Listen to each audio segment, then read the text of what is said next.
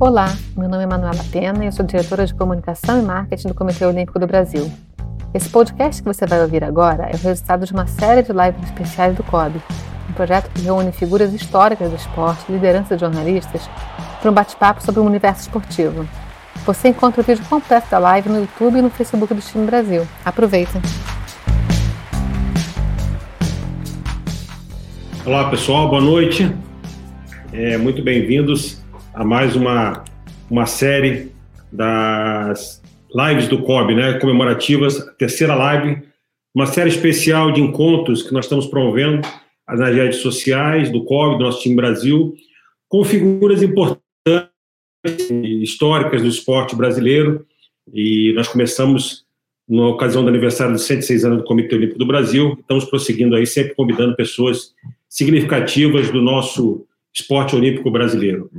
É, hoje nós vamos bater um papo é, sobre o impacto da pandemia causada pelo Covid-19 no trabalho de replanejamento de preparação de algumas das principais equipes do esporte olímpico do Brasil. E com, quais foram as principais dificuldades, falar um pouquinho da nova periodização do treinamento para os atletas nas atuais condições. Né? Nós vamos falar da carreira dos treinadores, vamos falar das suas conquistas, dos bastidores, mas principalmente nós vamos bater um papo é, bem técnico, né, das dificuldades enfrentadas nesse percurso, mas fundamentalmente, né, do que a gente está trabalhando para o futuro, né, como é que é, cada treinador está pensando em, na sua preparação visando os Jogos Olímpicos. Vai ser uma, um papo bem leve, bem descontraído. A gente está aqui com, com figuras é, muito significativas do, do nosso esporte, nosso esporte olímpico. E tenho certeza que quem estiver assistindo aí vai, vai gostar bastante do que a gente vai, vai, vai conversar aqui, né? Eu queria é, apresentar os nossos, os nossos participantes, né? E eu vou começar por um tricampeão olímpico, né? Eu queria apresentar para vocês o José Roberto Guimarães, que, na verdade, apresentar não, né? Não dispensa apresentações, né? Que é um dos nossos maiores vitoriosos, um dos mais vitoriosos treinadores do vôlei mundial, né? É, ninguém é tricampeão olímpico brasileiro à toa.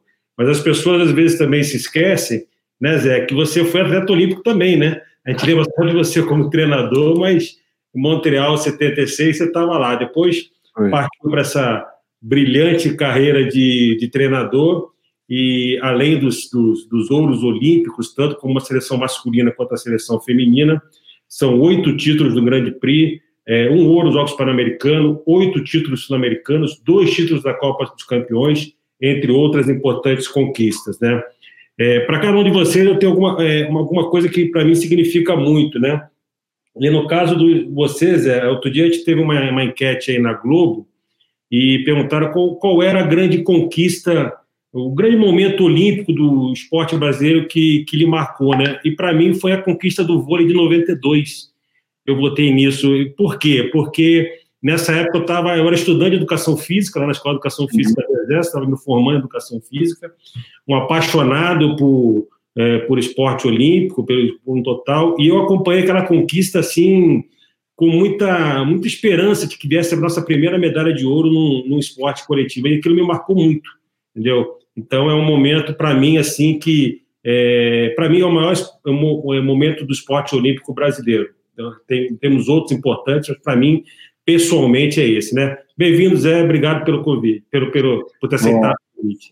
Marco, eu que agradeço a oportunidade de estar aqui conversando com você, com todos os, os mestres que hoje vão estar junto com a gente e com todo mundo que está nos ouvindo. Eu acho que é, é muito importante esse nosso papo, para que as pessoas, os profissionais, enfim, entendam aquilo que a gente está passando, o que, que nós estamos vivendo hoje e o que, que nós estamos pensando como futuro.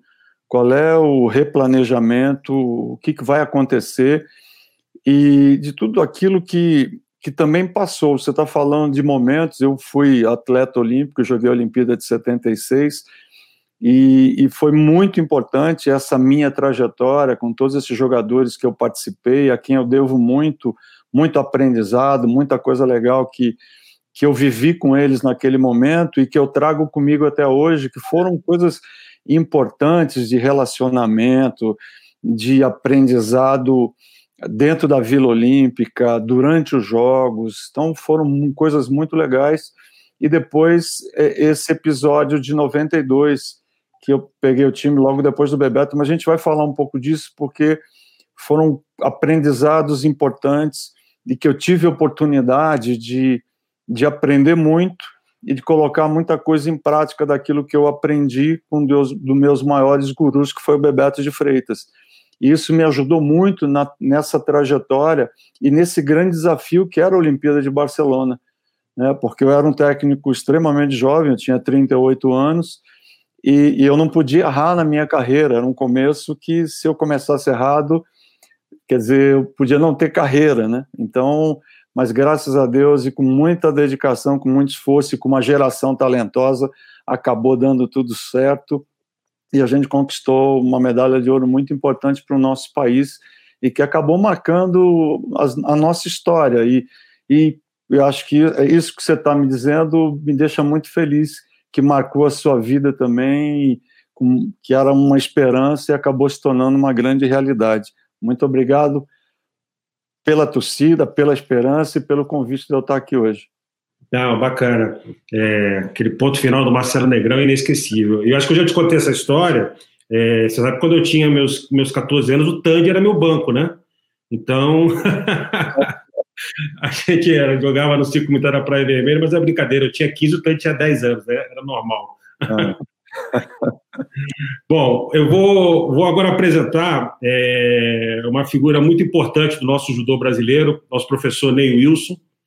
Ney Wilson começou sua carreira como professor de judô de 19 anos, no cargo de treinador-chefe de judô, passagens pelos clubes Santa Luzia, pelo Vasco da Gama, pelo Flamengo.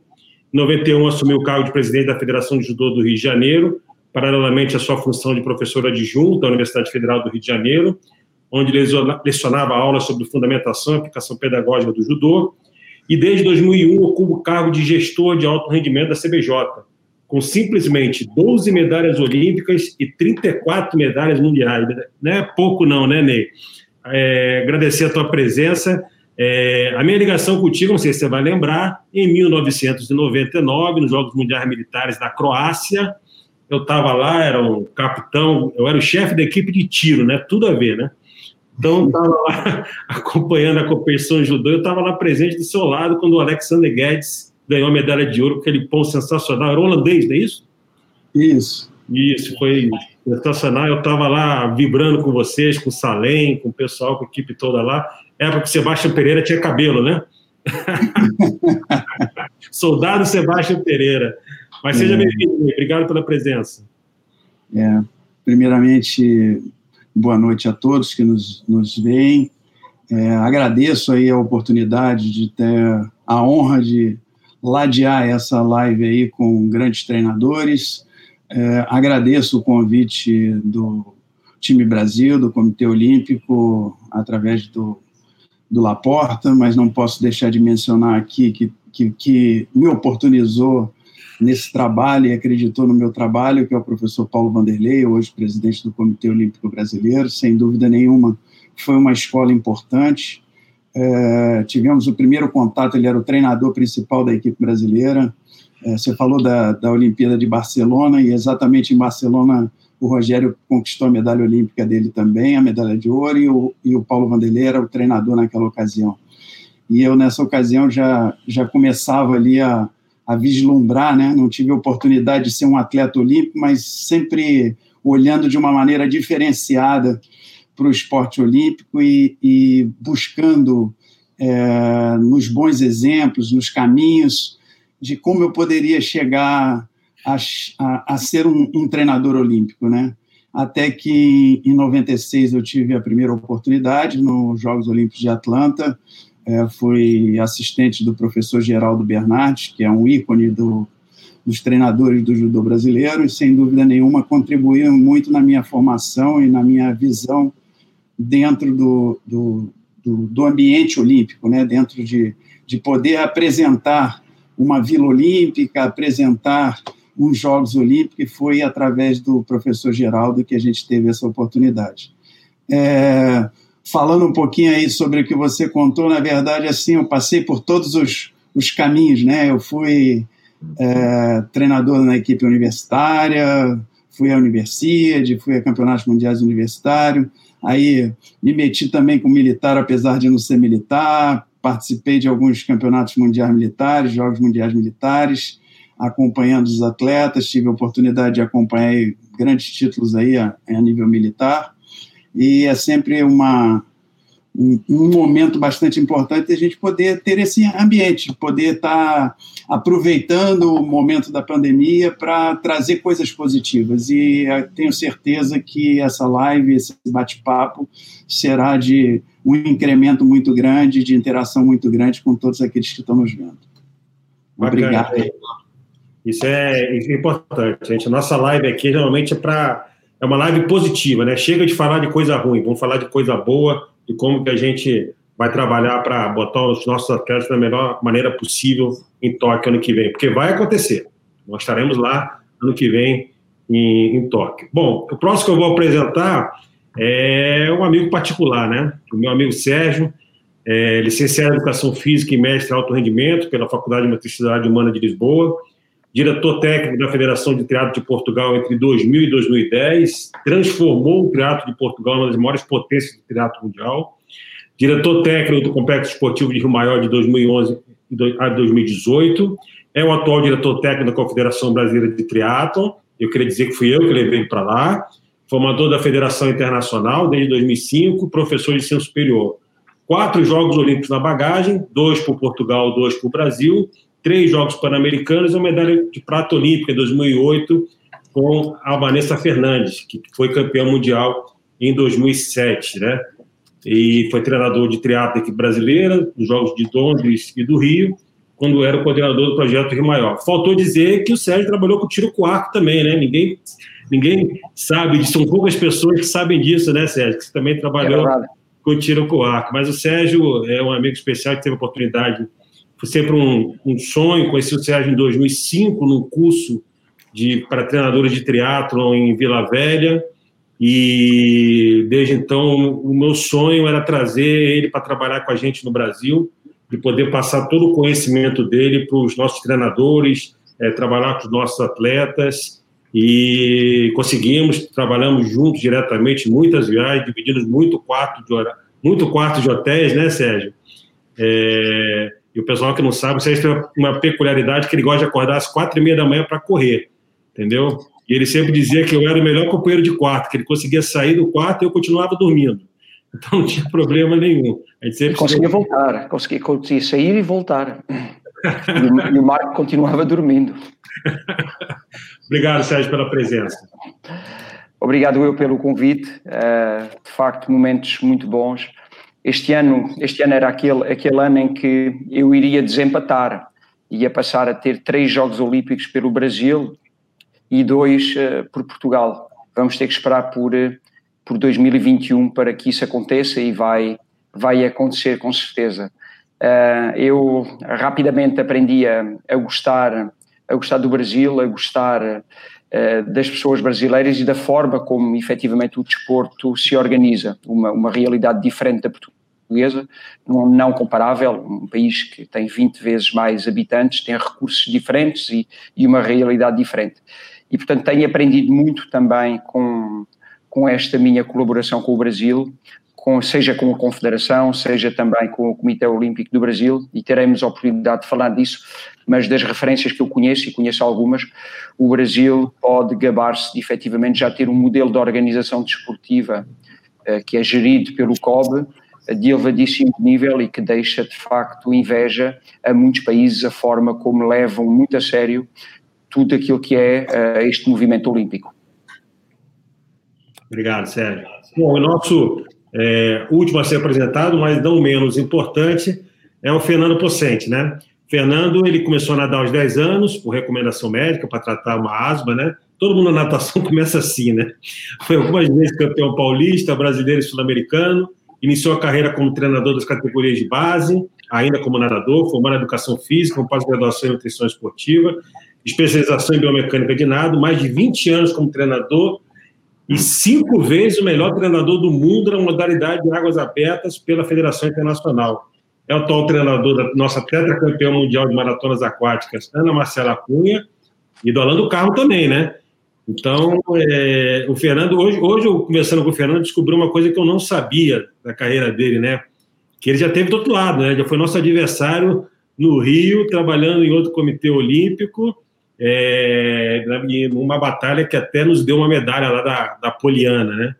E, e, a minha ligação com, com a maratona aquática, ela é, é um pouco de digamos assim, eu, e o Sérgio, a gente adorava roubar atleta da maratona aquática para o triatlo, viu, Fernanda? A gente ficava caçando para levar para o triatlo, tentando é, achar alguns nadadores ali da, da maratona aquática para levar para o triatlo. E aí a gente teve a oportunidade de conviver com a maratona lá nos Jogos Olímpicos, né, ficamos no mesmo hotel lá no Sesc, e, e aliás, demos sorte, nós só não demos sorte para o triatlo, saiu medalha para canoagem, para maratona aquática não saiu para o triatlo, mas foi bastante. Bem-vindo, Fernando. Obrigado pela presença. Obrigado, obrigado pelo convite. É uma honra estar com esses mestres aí. Eu é, conheci o Sérgio lá em Rio Maior, quando eu estive lá em 2017. Foi, foi, foi, um prazer. Eu acho que a maratona aquática pode sim fornecer bons triatletas, né? Pelo menos capacidade de, de treinamento, de longos treinamentos e capacidade aeróbica que eles têm. Eu fui um nadador né, mediano, bom até, mas eu nadava velocidade, né? E eu sempre admirava a capacidade desses atletas de longa distância, de endurance, de, de fundo, que a gente chama, né? E, e acabei me tornando um treinador que se apaixonou em estudar é, essas provas de longa distância. A maratona aquática é um esporte recente na Olimpíada, né? Ela, ela começou na Olimpíada em 2008, então tivemos apenas três edições de Jogos Olímpicos com a maratona aquática. É, apesar de eu brincar com o pessoal da piscina, eu tendo sido nadador, de que todos começaram na maratona aquática, afinal de contas a Olimpíada começou, não havia piscina, né? É, começaram nadando no mar, na Grécia, começaram nadando em, em, em, rios, em, quer dizer, todo mundo começou na maratona aquática até que se criou a primeira piscina, mas é, é um prazer estar com todo mundo aqui, compartilhando, aproveitando né, essa oportunidade da, da pandemia, da pandemia para compartilhar conhecimento e, enfim, usar isso da melhor maneira possível, positivamente. Não, bacana. É, esse negócio que eu brinquei da gente seduzir os atletas, né, tem uma história com o Vilarim, né? O Vilarim, ele é filho do André, que é um treinador de teatro conhecido nosso aqui, né? Eu encontrava com o Vilarim aqui no, na, eu treinei na maratona aquática, né? E um dos postulantes às vagas olímpicas aí. Eu falava assim, Diogo, quanto é que você quer para vir para o teatro? Quanto você quer ganhar por mês para vir para o teatro? Eu brincava com ele, não, vou sair da maratona aquática, não, não consegui seduzi-lo, não. Entendeu? Mas, enfim, pessoal, vamos, vamos começar então, parar de da gente ficar, vamos falar o que, o que a gente interessa, né? É, a gente dividiu em três blocos, né? Primeiro a gente vai falar um pouquinho é, do impacto do adiamento dos Jogos Olímpicos, na, particularmente na, na, na área técnica, né? É, a gente sabe que é, ali dentro do COB, a gente, desde o início, teve essa preocupação de tentar, no início, passar um pouquinho de, de tranquilidade para os atletas. Então, como é que a gente tentou passar tranquilidade? O Comitê Olímpico, o COB foi um dos primeiros a, a se posicionar, o presidente Paulo Vanderlei rapidamente se posicionou junto ao COI, a gente é, pedindo adiamento. Por que a gente pediu adiamento? Porque a gente já tinha ideia é, percebia que os atletas estavam inquietos, inseguros por não poder conseguir treinar, e a gente sabia que não ia ter uma preparação adequada. E chegar lá, ter uns jogos desiguais, ia ser, ia ser muito ruim. Essa foi a primeira é, batalha que o Comitê Olímpico, tra o COB, travou, e o COI acertadamente tomou uma decisão. E a partir daí a gente passou para a segunda fase, que foi o quê? Tentar passar uma, mais uma orientação é, de saúde, uma orientação mental para que os atletas pudessem é, é, suportar aquele período que eles ficariam, não digo sem treino, né, porque a gente sabe que o atleta se vira em casa da melhor maneira possível, com equipamentos, mas como ele poderia mentalmente é, passar aquele período ali, que a gente compara a uma lesão, né? É como se o atleta tivesse lesionado por três meses e não conseguisse treinar direito, né? É, é um pouquinho disso. E agora, e aí, o último passo, a gente começou a trabalhar lá, o, o Jorge Bichara muito, é muito sempre muito eficiente, ele começou a pensar em como que a gente começaria a voltar aos treinamentos, né? E a gente teve o desafio de teve a iniciativa de conversar com cada uma das confederações, com os treinadores, para ver qual era o melhor caminho. Tentamos optando por esse caminho de, de ir para Portugal, ir lá para o treinamento de Rio Maior. Espero que a gente consiga viabilizar tudo e tentar também, para aquelas confederações que não atendem lá, buscar outros caminhos. Né? Então, esse foi o trabalho, trabalho do COB. Mas eu queria ouvir de vocês, e aí eu vou começar, obviamente, é, pelas três medalhas olímpicas do Zé Roberto, né? É, a, a, impressão que eu tenho, Zé, é, não sei se você vai, vai concordar comigo, né? É que os esportes coletivos eles acabam sendo mais prejudicados pelo adiamento do que os esportes individuais, né? É, talvez até a parte de lutas ali do Ney é, também seja bem prejudicada porque precisa sempre ter um adversário até para treinar, né? Mas acho que o esporte coletivo é pior porque você tem que estar sempre com a equipe reunida, a equipe jogando, entendeu? É, então, a, a, primeira, eu queria que você analisasse isso, se realmente você, você, você vê isso, um maior prejuízo do esporte coletivo. E um pouquinho para o vôlei feminino, é, a gente sabe que nós tínhamos pelo menos aí de quatro a cinco seleções que eram candidatíssimas à medalha de ouro. É, ano que vem para ficar errado, mas a gente pode falar aí de China, Sérvia, Estados Unidos, é, o Brasil, obviamente, é sempre candidato. É, aí tem a Rússia que está oscilando um pouquinho, a Itália subindo, entendeu? E acabou que teve aquela composição de chaves que a gente acabou ficando numa chave, é, entre aspas, né, Zé? Porque a gente fala chave mais fraca. É. Jogos Olímpicos não tem, não tem fraco, não, né? Não e tem. outra chave um pouquinho mais forte, né? Jogou China, Estados é. Unidos, Rússia, Itália, tudo numa chave, mas que aí no confronto na próxima fase acaba você vai ter que encarar aí nas quartas de final uma, uma equipe mais forte. Fala um pouquinho disso para a gente, dessa comparação do impacto no coletivo, impacto no individual e dessa, talvez essa, se vai ter, se você acha que vai ter uma nova formatação do vôlei feminino daqui a um ano. Bom, é, a gente sabe que o treinamento ele é extremamente importante em todos os pontos de vista, né? no, no técnico, tático, físico e no psicológico. É, é fundamental que a gente tenha uma preparação. Primeiro, a gente sempre procura nesse planejamento é, durante oito semanas para a gente poder uniformizar esse trabalho, porque as jogadoras vêm dos clubes, cada um, cada um, cada clube tem o seu trabalho. É, uns trabalham mais fortes, outro menos. Um, um time se classifica para a fase final, entre os quatro, outros não, algumas jogadoras jogam fora do Brasil. E quando a gente se junta, a gente começa o trabalho dos exames, a gente começa a ver como é que essa jogadora está fisicamente, os problemas que ela tem, físicos, enfim, para que a gente possa já começar a agir para poder solucionar. E depois a gente já começa a dar prioridade na parte física. Durante oito semanas a gente interage nessa, nessa parte física juntamente com a parte técnica, é, antes de começar a jogar. Então, é um, é um período muito importante e, após esse período, a gente começa a jogar e a gente sempre tenta escolher os melhores adversários do mundo para que a gente comece a ter um ritmo diferente, ganhando ou perdendo, mas o importante é aprender com essas melhores equipes e também entender como é que essas melhores equipes estão, né? seja na situação tática, seja na situação se estão fazendo algo diferente ou não, mas o importante é conviver com elas e saber que nível elas estão.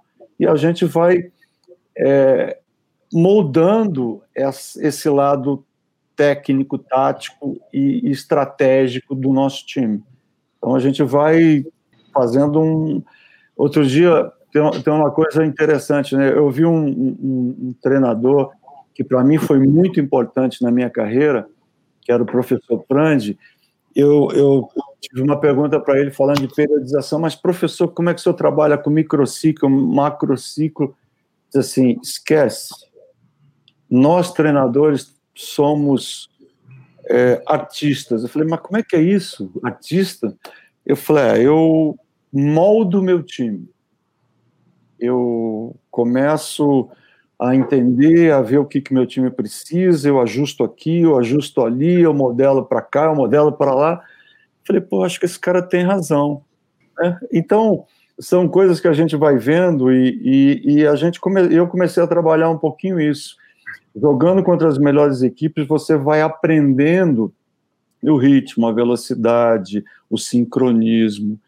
E tudo isso vai te dando um feedback de como essas equipes estão. Você falou em grupo. Olimpíada, para mim, tem uma magia. E essa magia é muito difícil dela explicar, porque exatamente eu sempre é, procurei, eu gostei, gostava de cair em grupos fortes. Ou você passa num grupo forte, ou você, você fica pelo meio do caminho. Ou você tem competência para passar, ou você fica pelo meio do caminho porque não teve competência. Quando você cai num grupo mais ou menos e você passa, o seu cruzamento é um cruzamento muito forte. E aí é muito perigoso. Quando você não foi testado. Né? Quando você é testado a todo momento, desde o início dos Jogos Olímpicos, você tem a certeza de que você está muito bem preparado. Então a Olimpíada tem uma certa magia. Eu não, não, não fico, ah, caí num grupo forte, mas que pena. Ao contrário, eu acho que quando você cai num grupo forte, você tem que dar, levantar a mão para o céu e dizer assim, pô, esse é o grupo que eu queria cair. É isso mesmo que eu queria, eu queria esses adversários. Mas, precisa assim, ah, nós caímos num grupo que não é o grupo da morte, não é um grupo tão forte. Porém, nós caímos num grupo que nós sempre tivemos dificuldade de jogar, foram dois asiáticos. Então, isso também nos coloca numa situação de ritmo diferente, nos propicia a botar um time num ritmo diferente, a ter uma velocidade diferente, a entrar num ritmo completamente diferente. Então, isso também nos ajuda em um ritmo de defesa, um ritmo de bloqueio, elas são muito espertas tecnicamente, então isso, esse grupo também pode nos ajudar, além de ter um capricho muito grande com a parte física. 2008, eu tive um exemplo muito importante. Nós perdemos um set só durante a Olimpíada de 2008, jogando 25 sets.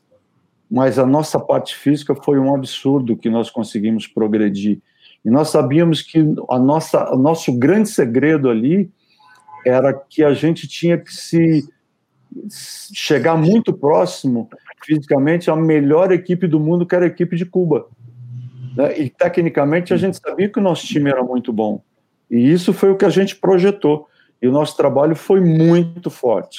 As jogadoras não tiveram lesões, a gente conseguiu fazer um trabalho excepcional. Já não tão excepcional em Londres, no Rio a gente já teve algumas lesões, então a gente tem que torcer para esse período que as jogadoras não tenham lesões, para que tudo, tudo corra da melhor maneira possível. A gente tem conversado com algumas delas, né, principalmente as que jogam fora do Brasil, mas esse período é um período que a gente tem que ter um cuidado muito grande. Esse esse fato de nós termos atrasado um ano os Jogos Olímpicos no feminino, a gente teve alguns problemas. E o maior problema é que duas jogadoras do meu time, que eu estava esperando contar, tinham se programado se tornarem mamães. E aí é, um, é uma coisa muito séria, porque quando a gente fala, ah, é um ano, né? Espera um aninho, mas na realidade não é assim, porque é um ciclo de quatro anos.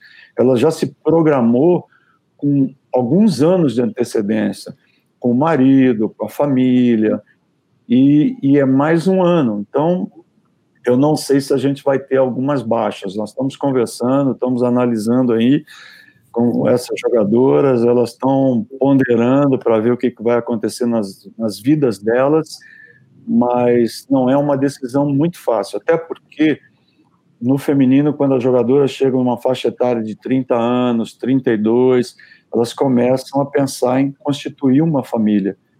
É diferente do masculino. Né? Então, é um, é um risco que a gente corre, mas eu acho que a gente tem um bom time, a gente tem todas as condições, como você disse, de brigar com qualquer time do mundo. Nós não somos o melhor time. Como você disse, eu vejo a China na nossa frente, eu vejo a Sérvia na nossa frente, a gente briga os Estados Unidos na nossa frente, esses três, três times. mas a gente briga com Itália e, e também com esses três. Como eu disse, Olimpíada é um momento mágico. Depende muito da preparação, e eu confio muito e acredito na preparação e no momento dentro da Olimpíada, no ritmo, no, no, no que você fez, em tudo aquilo que você construiu durante esse ciclo olímpico, né, na experiência que essas jogadoras adquiriram, na atenção que elas tiveram, no foco né, e na história que elas construíram. E elas sabem o que elas precisam, o quanto elas precisam correr e as responsabilidades que elas têm como jogadoras e o que elas significam para essas crianças do Brasil como jogadoras de vôlei. Então elas sabem que elas elas têm uma coisa muito importante, uma responsabilidade muito grande que é representar o país, vestir a camisa da nossa seleção e representar da melhor maneira possível. Ganhar ou perder vai fazer parte, mas que a gente vai brigar, nós vamos brigar, isso pode ficar tranquilo. A gente não tem a menor dúvida, a confiança no, no vôlei sempre foi e sempre será total no trabalho que, que vocês fazem. Você falou uma coisa muito importante, Zé, porque é, eu aprendi isso nos primeiros jogos que eu fui e confirmei isso no segundo, né? É, Jogos Olímpicos é uma competição à parte, é totalmente diferente. Engraçado que eu comecei a trabalhar com o Sérgio, ele me falava isso, e eu só quando eu fui na prática mesmo que eu entendi o que, que era, porque às vezes você tem até é, um nível técnico teoricamente mais fraco, né? Porque alguns países você não consegue ter a classificação de todos os atletas, mas ao mesmo tempo o, tudo que envolve Jogos Olímpicos torna, torna a competição diferente, né? Então às vezes favoritos caem, é, equipes que não são favoritas crescem, então é, é, muito interessante isso. E aí fazendo o link, então eu vou para o Sérgio agora. É, o Sérgio, para quem não sabe, foi criado na França, né? Então ele tem um, conhecimento ali e até pelo fato de ser um, um instrutor da, da Internacional Triathlon, ele tem um relacionamento muito bom com vários países, é, ele roda o circuito mundial de triatlo aí desde, desde 2000, então roda a Europa inteira, então ele tem muito conhecimento do que está sendo feito nesse momento, pelos contatos que ele tem, é, nas modalidades dos países europeus, né? Como os países europeus, alguns já estão retomando o treinamento, é, alguns ainda estão numa situação ruim, em alguns países nem sequer parar o treinamento, alguns já estão com competições com o público, entendeu? Então, é, Sérgio, dá um panorama para mim aí do que, do que, que você tem visto aí na Europa. Como é que está essa preparação é, dos países europeus? Bom, eu, eu apesar de, de trabalhar para o Brasil, efetivamente a minha, a minha base e a minha sede continua a ser a Europa e, e neste caso concreto, Portugal. Mas a Europa é uma coisa muito pequena, não é? A Europa uh, acaba por ser mais fácil viajar na Europa por vezes em 20 ou 30 países do que é no Brasil e então facilmente conseguimos saber da realidade de cada um destes países. Um, e as realidades são muito, são muito diferentes e são muito distintas. Apesar de haver uma, uma dita União Europeia, alguns países tomaram medidas mais cedo, outros países tomaram medidas mais tarde, e eu assisti um bocadinho a tudo. Uh, houve atletas que quase conseguiram não parar, e atenção que, de facto, já tocaram nesse ponto, de modalidade para modalidade, as coisas são muito diferentes. Eu creio que tudo o que tem a ver com os esportes de combate, esportes de confronto direto e de esportes coletivos foram afetados de uma determinada forma. Tudo o que tem a ver com os esportes individuais, que não requer o uso de determinada infraestrutura especial, acabaram por ser uh, afetados de outra forma. Em Portugal, por exemplo, enquanto não foram uh, os Jogos adiados para 2021, todos os atletas que estavam em preparação olímpica tiveram um regime de exceção. E quando o governo português uh, pediu efetivamente o povo ficasse confinado e não saísse e existissem restrições em relação às saídas de casa, os atletas de alto rendimento em preparação olímpica tinham um regime de exceção que lhes permitia treinar sozinhos, não podiam estar, portanto, juntamente com outros atletas, mas para os atletas, para os atletas de desportos individuais, como eu dizia, isto não criou um problema grave. Quem tinha que correr podia sair para correr, quem tinha que andar de bicicleta podia andar de bicicleta. Nós tivemos aqui alguns atletas que não foram praticamente afetados com a sua preparação, em função do local onde viviam, e outros atletas que uh, acabaram por ficar mais fechados em casa. No entanto, também, e particularmente em relação ao triatlo, porque é esta a minha realidade, o triatlo foi também particular porque as novas tecnologias, nomeadamente os esportes, acabaram por trazer aquilo que, que faltava para que eh, isto desse o salto do ponto de vista efetivo. Tudo o que tem a ver com as competições virtuais de ciclismo, tudo o que tem a ver com as competições virtuais de corrida e a utilização de determinadas tecnologias acabou por propagar a uma velocidade muito grande. E, portanto, determinados atletas, até mesmo sem saírem de casa, refugiaram-se em casa, mas conseguiram níveis de treino perfeitamente incríveis. Mais ainda, consegui constatar com estes períodos de confinamento alargado que determinadas pessoas com muito foco, com uma motivação muito elevada, conseguiram até, inclusive, por exemplo, naquilo que tem a ver com os cuidados alimentares, naquilo que tem a ver com uh, o repouso entre os treinos, conseguiram rotinas que, quando lhes é permitida livre circulação, nunca conseguem. Os atletas, uh, na prática, quando estavam em casa, treinavam, alimentavam-se e descansavam. Muitas vezes aquilo que é o descanso, quando efetivamente os atletas podem sair, não é essa a realidade. Mas, como eu dizia, aqui na Europa nós vimos países em que foi um drama em determinadas regiões de um país e em que morreu muita gente, em que as restrições foram muito severas, e tivemos no mesmo país, inclusive, na, o que aconteceu, por exemplo, em Itália. O norte de Itália teve dezenas de milhares de mortos, mas o sul de Itália, em algumas regiões, continuavam a levar a vida deles com normalidade. Eu creio que a Europa acabou por, mesmo assim, conseguir manter uh, bons níveis de treino. No entanto, ainda bem que os jogos foram adiados para 2021 e senti também que, depois dos jogos serem adiados para o próximo ano, uh, muito esforço que estava a ser efetuado para que os atletas conseguissem treinar deu para, para que todos, todas as confederações se organizassem de outra forma, para que os atletas também relaxassem um pouco e lhes desse mais tempo então para construir um novo ciclo com vista a 2021. Obrigado, Sérgio. É, é, para vocês verem realmente que é, alguns conseguiram manter o treinamento e isso é ruim, né? Porque acaba tendo uma, uma, uma, ligeira vantagem, né? E aí você tocou num ponto que eu vou explorar um pouquinho a pergunta para o Ney agora.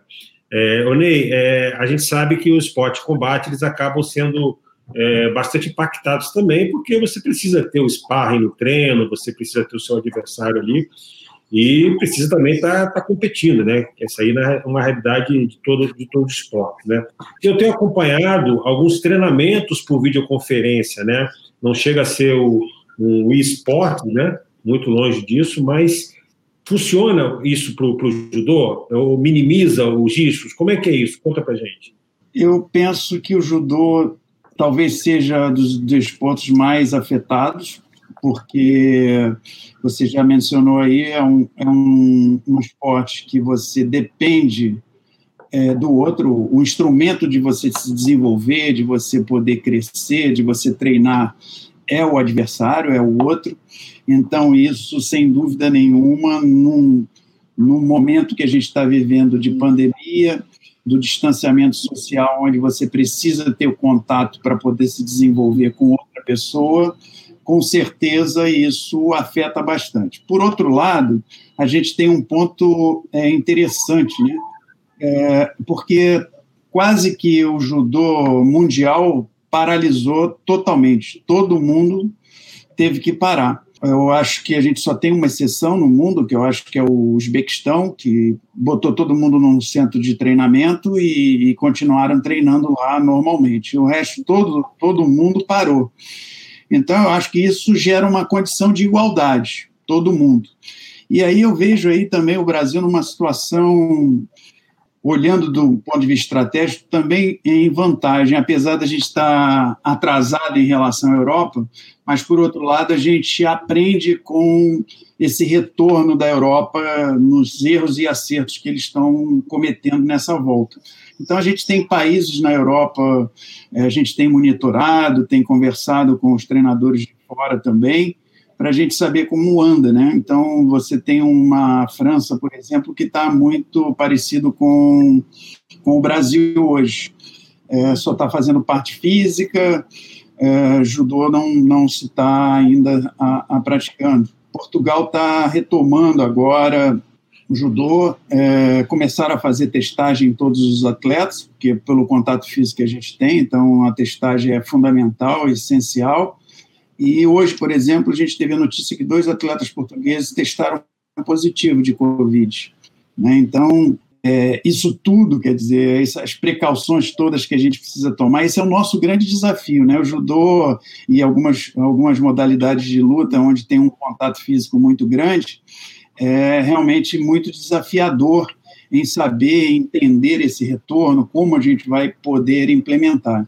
Então, a gente tem trabalhado nesse replanejamento, né, nesse como a gente vai trabalhar. Então, é, a gente tem categorias diferentes, né? Então, a gente tem sete categorias femininas, sete categorias masculinas, e a gente depende de outros atletas para treinar, né? Só para quem nos assiste, que não é do judô, entender, por exemplo, em janeiro desse ano, de 2020, nós fomos para uma cidade de Mittersil, na Áustria, e lá tinham mais de 600 atletas de todo o mundo treinando juntos, juntos no mesmo espaço, no mesmo tempo, no mesmo lugar. Você imagina isso hoje numa pandemia é impensável, não dá nem para imaginar que sei lá quanto quanto tempo isso vai levar a não ser que a gente tenha uma vacina aí pela frente, porque esses treinamentos imensos que existiam, existiam na Europa, na, na Ásia, enfim, e aqui no Brasil a gente também fez alguns bem grandes, é, hoje é impensável. Então, assim, é, a gente está monitorando os países da Europa que estão retornando, o próprio Japão, como está retornando. É, na Europa, o país está mais avançado é a Alemanha, no judô. Eles já estão em treinamento, mas começaram bem devagarinho, obedecendo um protocolo bastante rigoroso. E a gente está buscando esse, esse caminho. É, estamos planejando a nossa ida agora com a missão do COB para Portugal. Então, a gente está dividindo com a Federação Portuguesa de Judô todos os protocolos, todas as necessidades, é, mas é muito desafiador. É muito desafiador. Então, a gente está realmente dividindo a, o treinamento em micros treinamentos. Então, na verdade, a gente tem a equipe masculina e a equipe feminina, treinos separados. Aí, dentro da equipe masculina, a gente está dividido em três subgrupos, que num primeiro momento eles não treinam ainda, que é o maior desejo dos atletas. Eu acho que na vida deles toda de atleta até hoje, eles nunca ficaram tanto tempo sem colocar a mão no kimono do outro. Então, eles querem botar kimono, querem fazer o específico, querem fazer judô. Mas a gente tem que ir com cautela. Cautela sobre dois aspectos: não só a cautela do ponto de vista da saúde, a segurança da saúde, mas também a cautela porque os atletas estão fazendo trabalho físico, alguns estão fazendo trabalho físico bem forte, porém é, o gesto específico, o gesto motor é, da especificidade do judô, eles perdem muito. Então a cabeça às vezes pensa de uma forma e não tem a velocidade e o corpo condicionado para aquele gesto motor. Então isso geralmente gera lesões. Então esse é um cuidado muito grande que a gente tem que ter é, nesse retorno é, dos nossos atletas. Então, é, a gente tem mantido reunião permanente da nossa comissão técnica de todas as áreas, a equipe multidisciplinar, então, na sua interdisciplinaridade, trocando experiência, monitorando o que está acontecendo na Europa, como eles estão voltando, e estamos traçando nossos protocolos junto com o Comitê Olímpico de como vamos proceder agora nessa, nesse primeiro contato que nossos atletas vão ter na ida para Portugal. Num primeiro momento, a gente está indo para Rio Maior, passamos lá a quarentena, depois de, de testarmos no Brasil, testarmos lá. E aí, como eu falei, a gente faz treinamentos, uh, micros treinamentos dentro do, do treinamento. Posteriormente, a gente vai para Coimbra, e aí, já saindo da quarentena, nos juntamos à equipe de Portugal para treinar, mas também dividido em subgrupos, por categoria, para que você não tenha ainda aglomerações maiores entre muitos atletas. Inclusive, outros países, é, como, como, eu falei inicialmente, né, um, um, país depende do outro, quer treinar com o outro. A gente recebeu alguns, algumas, alguns países perguntando se a gente realmente estava indo para Portugal, querendo acompanhar e ir também para Portugal. E, obviamente, o anfitrião é que tem que dizer, né, quais são as autoridades se permitem isso, porque, na verdade, a gente tem, e a gente entende que esse primeiro momento é um momento de cuidar da saúde, e, e, e, principalmente quando a gente fala saúde, mas a, a, saúde mental também dos atletas, né? Porque estão muito tempo presos dentro de casa, alguns têm uma condição um pouco melhor, né? Tem atletas que têm é, irmãos, irmãs que são judocas também, então conseguem fazer alguma coisa, mas é sempre muito difícil. Então, a, a prevalência que se tem hoje do trabalho com judô é, é buscar o, o trabalho físico, né? mas fica faltando muito a especificidade do, do, trabalho de judô. Então, esse é o grande desafio que a gente tem nesse primeiro momento aí de retomada, de planejamento, é, onde estamos numa fase de discussão, né? Numa fase como essa de incertezas, a gente tem que estar tá replanejando ao tempo inteiro. Né? Então, é, é, essa medida aí que foi buscada pelo Bichara de alternativa de treinar fora do país para o judô foi muito, muito bom, foi importantíssimo essa iniciativa, é, porque a gente não, não vislumbra tão cedo. O, o, Brasil tem dimensões continentais de poder todas as regiões treinarem, né, então seria uma dificuldade muito grande e a preocupação muito grande com, com a saúde mental dos atletas, que se tornam extremamente ansiosos e e aí perde-se o foco no sentido de que é, faz só a parte física, não se faz judô, e aí não se controla uh, as categorias, os pesos corporais. Então, tudo isso, trazer eles de volta para a rotina, trazer eles de volta para segurar no kimono, botar o kimono, passa a ser um momento muito importante, essa oportunidade de estarmos indo para Portugal. Não, bacana. Eu vou, eu vou fazer um gancho do que você falou e que o Zé Roberto falou também, para fazer a pergunta para o Fernando, né? Você falou uma, uma coisa que realmente é, é, fundamental, que é a especificidade, né? A gente sabe que é um dos princípios mais importantes que a gente tem no treinamento, e nesse momento agora, o que menos se tem é essa, é essa, é essa especificidade. E aí, fazendo o link com o que o, Zé falou, né? Que nós e eu vou me incluir, porque eu já fui treinador também, né? É, a maior, o maior desafio é você tem que ser sempre criativo, né? De você conseguir montar essa equação, ser mágico de encaixar a questão da carga, do volume, para você poder é, minimizar o, o, prejuízo e retomar os treinamentos e, e, conseguir fazer com que a gente esteja no pique da forma lá no, no ano que vem. E aí eu toco no assunto com o Fernando, porque a gente sabe que na maratona aquática é, os volumes de treino dentro d'água são muito altos, né? E sem piscina, Fernando, como é que a gente faz para resolver isso? Olha, Laporta, na verdade nós temos dois, sendo bem objetivos, nós temos dois problemas. O primeiro, que o nosso esporte é no meio aquático, né? Então a gente precisa do contato com a água. O segundo, que a nossa aplicação de força é na horizontal, não é na vertical, né? Como a grande maioria é, dos esportes não aquáticos, digamos assim. É, como é que a gente resolve isso? Primeiro, buscando um pouco o que a gente já tem é, de tecnologia.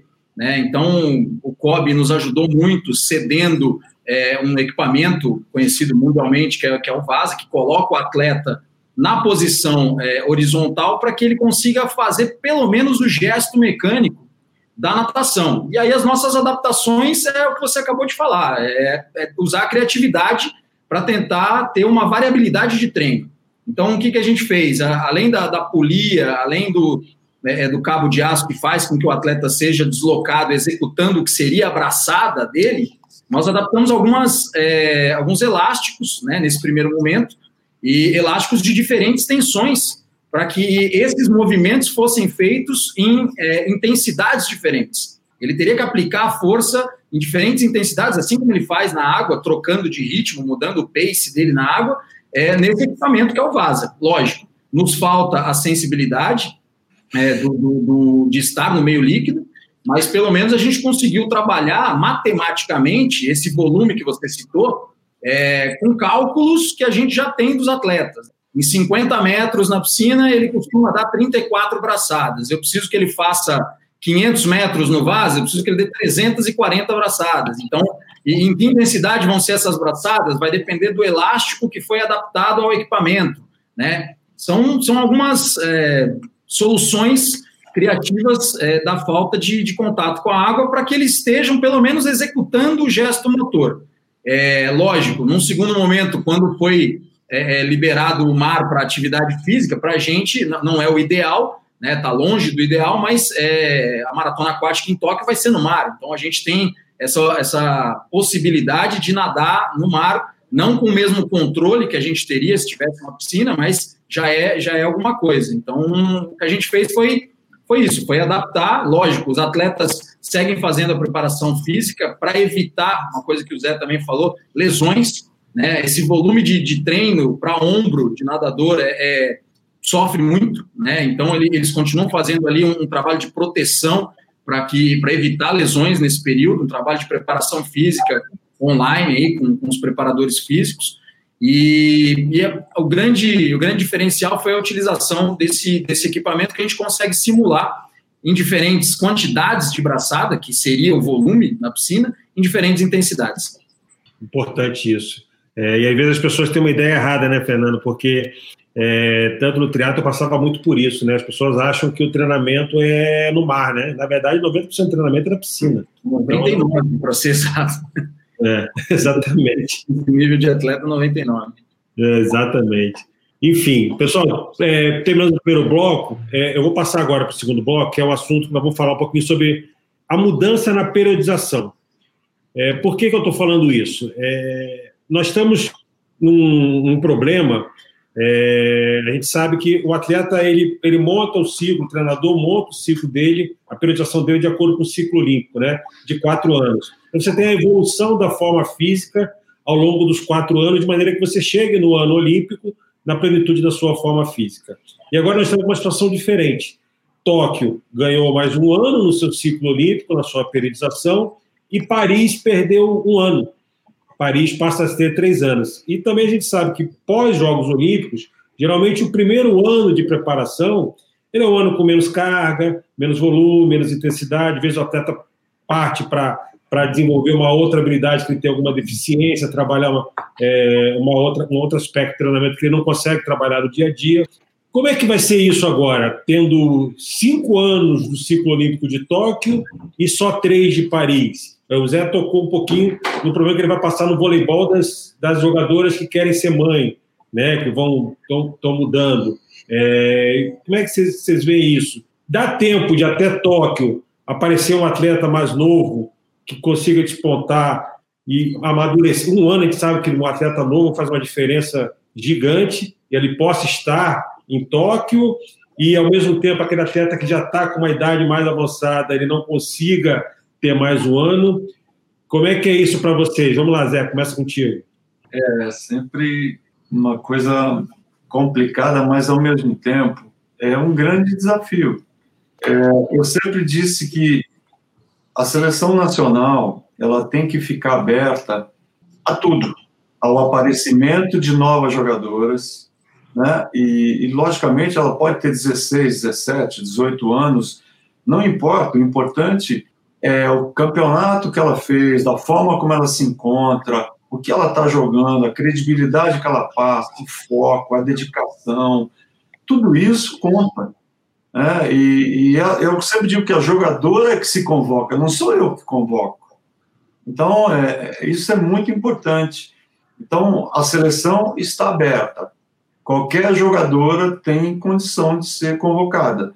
Então, nós temos aí é, gente que estava machucada e que não tinha condição de ir a Tóquio, ganhou mais uma oportunidade. Gente que estava não tão bem não fez um ano tão bem com outra oportunidade. Então, nós temos outra oportunidade para todo mundo. Né? Então, na realidade, foi uma coisa importante e, ao mesmo tempo, para quem estava já no ritmo, muito focada, já pronta, não foi uma coisa tão legal. Então, eu vejo isso em algumas jogadoras que a gente estava preparando e que ela estava pronta. Você vê que eu, eu, já tinha esse sentimento com algumas jogadoras. Ela estava num auge muito legal, pronta, preparada, e focadas já para jogar uma Olimpíada. E outras ainda tentando chegar naquele momento que você acha que é o ideal. Agora vamos ver com esse ano que, que nós vamos ter de preparação se também isso pode ser melhorado. Eu acho que muita coisa vai mudar, muita coisa. Eu acho que muitos pensamentos estão passando pela cabeça de muita gente. Né? E tudo aquilo que a gente falava, eu acho que o, o fato da televisão estar tá passando muito esporte, muitos Jogos Olímpicos, muitas modalidades, vendo performance, vendo derrotas e vitórias. Isso está mexendo com muita gente e está mexendo com muitos sonhos. E isso está sendo muito bacana. Muita gente está vislumbrando a possibilidade de dizer, pô, mas eu tenho chance, eu tenho mais um ano de trabalho, eu posso me dedicar, eu tenho chance de, de vestir a camisa do meu país, eu tenho, eu posso representar o meu país. E por que não, se está tudo aberto? Então eu vejo com bons olhos isso, acho que as perspectivas estão boas e, como eu disse, está tudo em aberto. Espero realmente, eu tenho, é, eu conversei durante esses quatro anos, a cada, a cada final de um torneio, a cada final de uma temporada de seleção, era sempre a mesma coisa. Cuidem-se, atenção com o físico, atenção com a alimentação, atenção com o sono, atenção com o treinamento nos clubes, atenção com o que vocês vão jogar na Superliga, né? dediquem-se, muita atenção com a parte física, atenção com as lesões, procurem se cuidar. Então, todos os cuidados, porque elas precisam viver esse momento como se fosse único. Essa, esse sentimento de jogar, de participar da Olimpíada, não, não é só o fato de participar. Eu não, eu não posso estar lá para participar e só representar o país.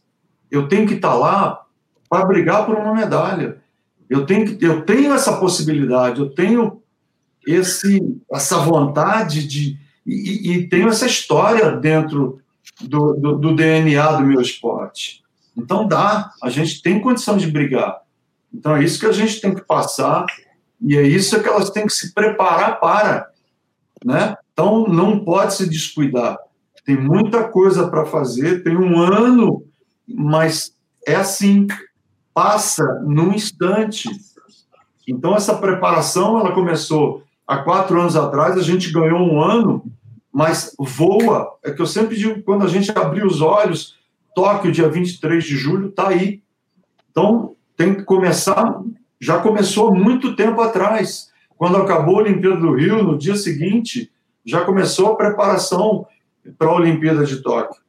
E a gente não pode é, não podemos correr contra o tempo. Cada jogadora que se lesiona é o dobro de tempo para recuperar. Então, isso é muito duro, é muito complicado. E nessa trajetória, quando mais se aproxima próximo dos jogos, a gente tem uma jogadora que se lesiona, é uma perda irreparável. Por isso que eu rezo para que nada aconteça. E, e, parece que os deuses do Olimpo têm que estar conspirando ao seu favor, né? Porque nada pode acontecer, tudo tem que fluir da melhor maneira possível para que nada aconteça, o trabalho seja bem feito, que ninguém se lesione, que a coisa flua bem, que todo mundo consiga treinar bem, que os jogos, ganhando ou perdendo, que você aprenda com eles, para que a coisa caminhe bem, que você consiga jogar no melhor ritmo possível e passando jogos e conseguindo vencer os seus jogos não é fácil. Olimpíada, por isso que eu digo que é uma coisa completamente diferente de todos os campeonatos que eu participei. Por isso que eu amo Jogos Olímpicos, é uma coisa que mexe comigo, é, é, eu vivo isso intensamente. E estar tá com vocês no Comitê Olímpico, quando eu entro numa Vila Olímpica, para mim é um sonho de criança realizado. E, e, e quando eu piso ali, eu digo, graças a Deus, estou aqui de novo, representando o meu país e vou fazer o melhor que eu posso. É isso mesmo, Zé. É, é importante a gente ter essa exata noção. Ney, é, lá no judô, a gente sabe que tem o, o ranking olímpico, né? Que já estava encaminhado, é, A gente sabe, sabe disso, tem um limite de atletas, tudo isso. É, isso que eu falei da periodização, você acha que tem tempo, de repente você lá como diretor, como gerente de alto rendimento, você tinha aquele atleta que você olhava assim, cara, esse cara é para Paris, esse cara vai estar tá bom em Paris. É, você acha que tem essa possibilidade, de repente, é, como avançou um ano, ele já está pronto para Tóquio, você acha que não? Acha que é esse grupo mesmo que já vem disputando os torneios? Coloquei, acho que meio que numa. Já apertei um pouquinho, hein?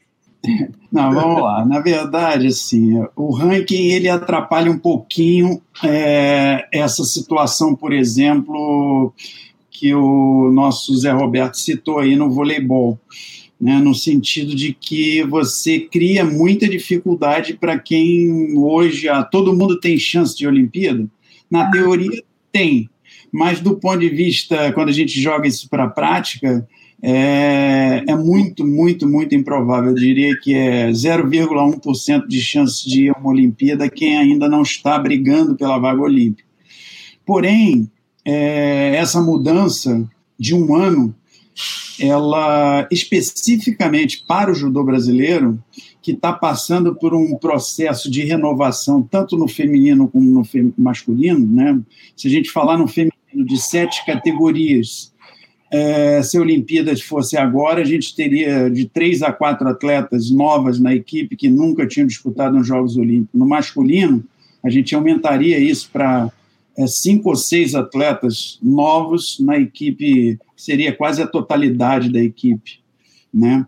Então, é, isso, esse ganho que a gente tem de um ano, apesar da paralisação quase que total do judô mundial, eu acredito que é uma, um momento a mais que a gente tem de trabalhar esses atletas, de gerar mais confiança nesses atletas, porque são muitos, muitos atletas bem jovens, são atletas sem a experiência é, olímpica, mas, por outro lado, é, nós tínhamos é, grandes atletas candidatos à medalha que estavam assim já no, no seu ponto para entrar na, nos Jogos Olímpicos agora é, estaria começando esse próximo mês. Então, isso, mas se a gente botar dentro do na balança, eu diria que foi melhor para o judô é, o adiamento, independente da pandemia, né? Foi melhor para o amadurecimento da equipe, para o ganho. Então, assim, a gente vai começar do zero. Na verdade, agora é o trabalho de base. A gente está indo para Portugal para fazer o trabalho de base, para re, realmente reconquistar esse, essas perdas que nós tivemos. E aí estamos tendo uma preocupação bastante grande nesse, na elaboração disso. Temos feito reuniões constantes com os, todos os treinadores, também com os preparadores físicos, envolvendo os treinadores dos clubes, né? porque o nosso esporte é individual, eles acabam treinando nesse momento de pandemia, eles estão treinando é, de forma virtual, mas estão treinando sob acompanhamento de, de preparadores físicos dos seus clubes. Então, a gente tem feito reuniões nesse sentido de poder traçar esse, esse planejamento não mais a, a, a apenas envolvendo o Comitê Olímpico, Confederação, mas Comitê Olímpico, Confederação e os clubes do qual os atletas estão vinculados. Então, a construção desse planejamento, desse replanejamento, e, e, realmente poder fazer a periodização para cada um dos atletas, porque a gente tem situações no judô que são bem diferenciadas, não dá para a gente ver a equipe como igual. Na verdade, a gente tem categorias que estão classificadas para a Olimpíada, não, mesmo que, que o resultado não, não apareça, não, não vá bem agora, a gente está classificado para a Olimpíada. Tem uma categoria que a gente tem muita dificuldade, então, cada categoria tem momento diferente, né? E, portanto, são estratégias diferentes, planejamentos diferentes. Então, é, a gente tem atletas que a gente pode poupar ele um pouco mais, podemos expor ele menos às competições, no sentido de ser muito observado, no, no sentido também de, de, de poder é, preservá-lo de, de, de lesões, essas coisas todas. E tem outras categorias que não tem jeito, a gente tem que botar para competir, tem que rodar, tem que fazer muita competição para garantir a vaga olímpica. E ainda temos aquelas categorias que acaba sendo bem sadio para o judô brasileiro, isso tem dado bons resultados, aquelas categorias que são mais competitivas, e a gente tem várias categorias que a gente tem mais de um atleta dentro da zona de ranqueamento olímpico, né? a zona de ranqueamento olímpico são os 18 melhores atletas do mundo. Então a gente tem várias categorias que a gente tem mais de um atleta, tem dois, tem três atletas na, dentro da zona de ranqueamento olímpico. Então isso é bastante sadio. O atleta que sair dali para representar o Brasil nos Jogos Olímpicos, com certeza é, é um candidato à medalha. Porém, é, essa, essa periodização, essa construção, ela tem que ser realmente a muitas mãos. Não dá para é, ser só a confederação, mas os treinadores dos clubes têm que estar envolvidos junto conosco, junto com o Comitê Olímpico, nesse, nesse trabalho é, de um ano que a gente tem. Então, do ponto de vista de Olimpíada para uh, 2021, para Tóquio, eu vejo de uma maneira muito positiva. Porém, se a gente for olhar uh, o próximo ciclo olímpico, é, normalmente nós no judô, no primeiro ano do ciclo olímpico, a gente faz muito experimento, a gente experimenta muito atleta, enfim. Então, são situações que acabam possivelmente trazendo muita dificuldade no, no sentido de dos atletas mais jovens, etc.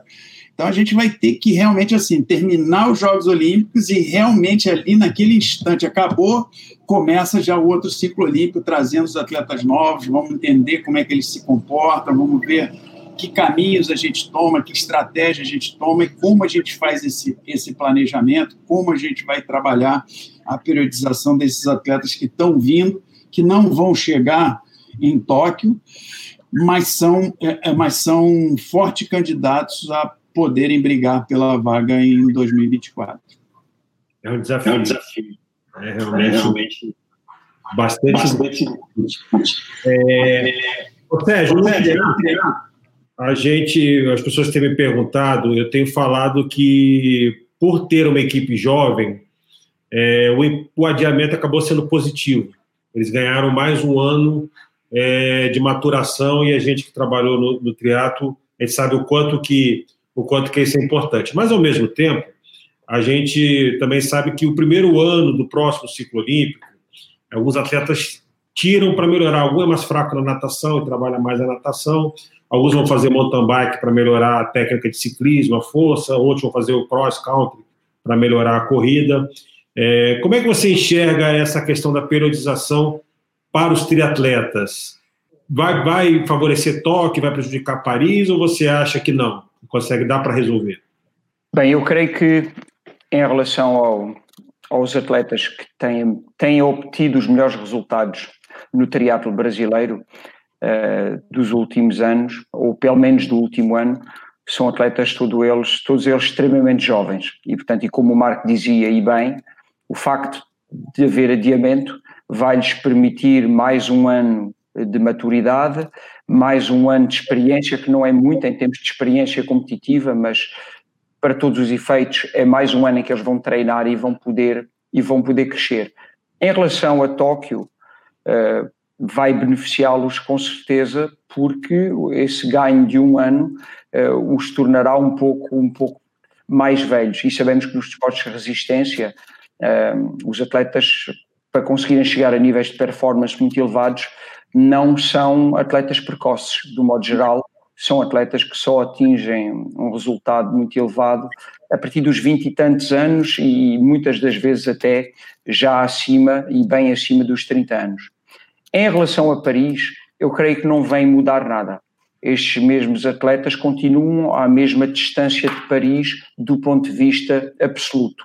O que pode mudar efetivamente é a estrutura como se vai conseguir realizar o planejamento. O que tem sido a experiência é que no triatlo a qualificação olímpica acontece apenas nos últimos 24 meses, entre, por norma, o mês de junho, dois anos antes, até ao mês de maio do ano dos Jogos Olímpicos. Portanto, aquilo que se supõe, mantendo um modelo similar, é que a qualificação olímpica vai iniciar-se em 2022. Mesmo assim, vai permitir um ano completo, ou quase, entre o final dos Jogos Olímpicos de Tóquio, em 2021, e o início da qualificação olímpica de Paris. Portanto, eu creio que, para o caso concreto dos nossos atletas e da seleção brasileira, o adiamento acaba por ser positivo, acaba por ser um adiamento que nos vai proporcionar em 2021 esperar resultados que possam ser ainda melhores do que aqueles que poderiam aparecer em 2020. Bacana. O Fernando é fácil, né, Sérgio? É uma modalidadezinha só, é mais fácil de, de treinar, né? Eu queria ver o Fernando no triatlo. Mas, Fernando, é, me fala uma coisa, brincadeira, claro, eu sei que o desafio de treinar uma maratona aquática é, é tão volume quanto o triatlo. Se juntar os três aí, eu acho que na Marcela nada que o pessoal pedala, por aí. Mas olha só, é, uma preocupação que eu tenho, que o Zé Roberto tocou também, o Ney também falou, em relação à lesão. É, essa, essa, mudança da periodização de Tóquio é, e esse período que o atleta ficou, entre aspas, um pouquinho parado, né? Você acha que aumenta muito o risco de lesão? Como é que a gente, é, a gente tem que ter esse cuidado para não, não, não queimar a etapa, mas como é que a gente faz isso sabendo que a gente tem que. E, e a gente acompanha o trabalho com a Ana Marcela, agora com a Alando Karma há um ano, é, você vê exatamente como que, particularmente, a Ana Marcela vinha evoluindo e a gente percebia que ela ia chegar numa forma física realmente muito boa em Tóquio, né? E aí agora você tem que reajustar isso e ter esse cuidado de lesão. Como é que você resolve essa matemática aí? Essa equação, né? Você, você comentou que, que gostaria de, de trazer alguns atletas da maratona aquática para o triatlo, mas o treinador também não, né? Não precisa me... já, já tem os atletas lá, brincadeiras à parte.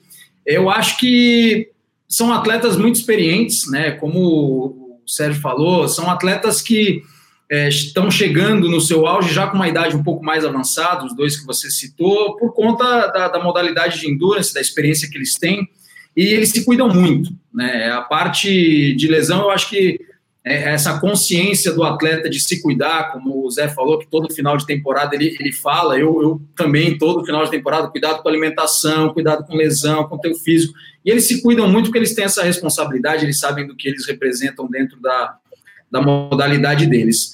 Em relação à periodização, mais especificamente, é, eu, eu, enxergo, eu costumo brincar com um colega nosso do COB, o doutor Rodrigo Sasson, né? Vamos parar de, de, focar no problema, vamos focar na solução. Né?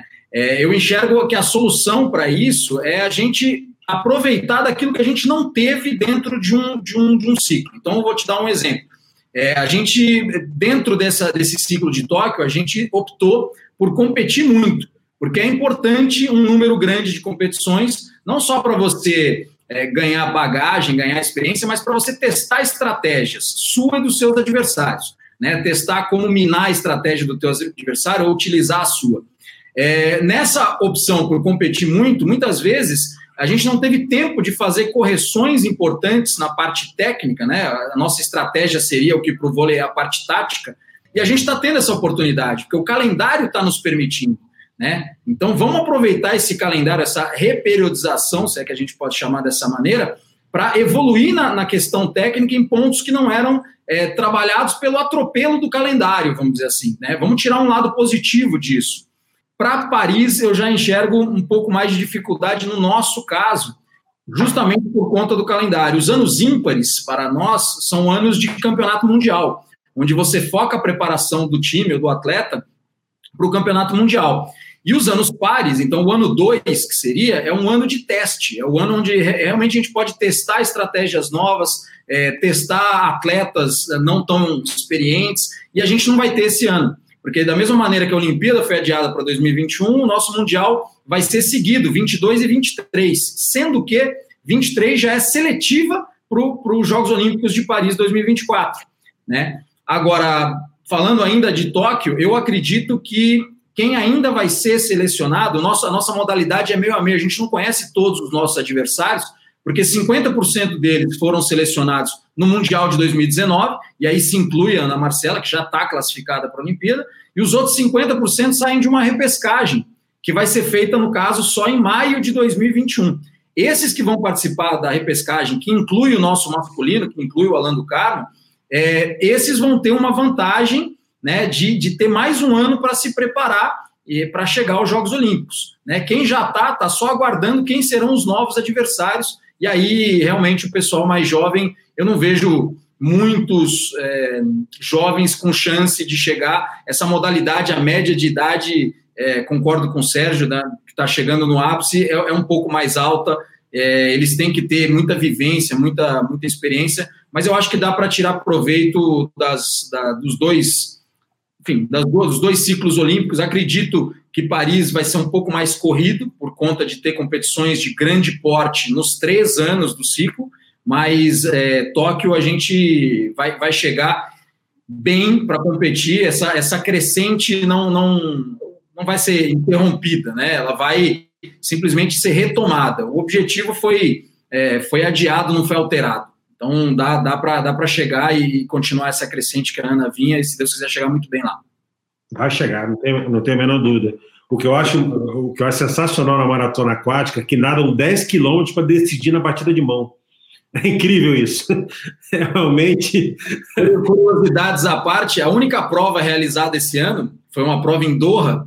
Uhum. A diferença do pódio da primeira, segunda e terceira colocada, Ana Marcela foi prata nessa prova em Doha, foi menor do que a diferença dos 50 livre na piscina, que é a prova mais rápida da natação.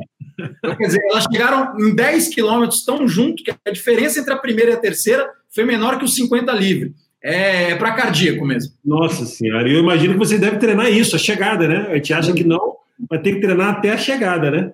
Muito. É, é, é bacana isso. É, pessoal, estamos chegando no último bloco agora. É, e depois a gente só vai ter um, um, um encerramento para te lembrar os momentos olímpicos. Mas a última pergunta agora para vocês, que eu queria levantar o debate, e aí eu vou pegar mais uma vez um gancho no, no, que, o, no que o Zé Roberto falou, né?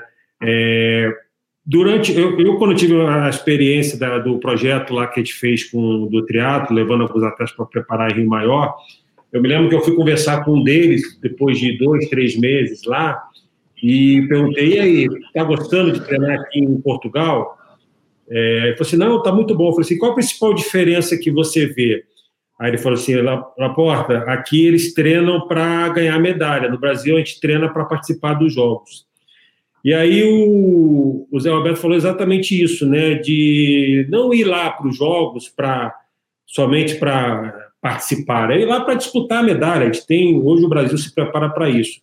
E aí o que, que eu percebo que ao longo, do, ao longo do tempo, e não por culpa dos atletas, longe de mim fazer uma crítica aqui, mas eu acho que por culpa do que era, do que quanto que o esporte, o nosso esporte evoluiu até em termos financeiros, né? Então, tinha uma realidade financeira lá nos Jogos Olímpicos é, antes dos anos 80, dos anos 90, e hoje a, gente tem, hoje a gente tem uma outra realidade financeira, né? A própria lei das loterias, ela, ela mudou muito o patamar do, dos esportes olímpicos. E aí eu acho que isso, a partir do momento que a gente conseguiu investir mais, a gente começou a dar oportunidade para o atleta não ir só participar. Então, o atleta, antigamente, no Brasil, ele ficava feliz em ter participado dos jogos, entendeu? Por quê? Porque não lhe era dar as condições, talvez, econômicas, de é, disputar medalha. E a gente sabe que é necessário um investimento de participação de competições, equipe multidisciplinar, tudo isso.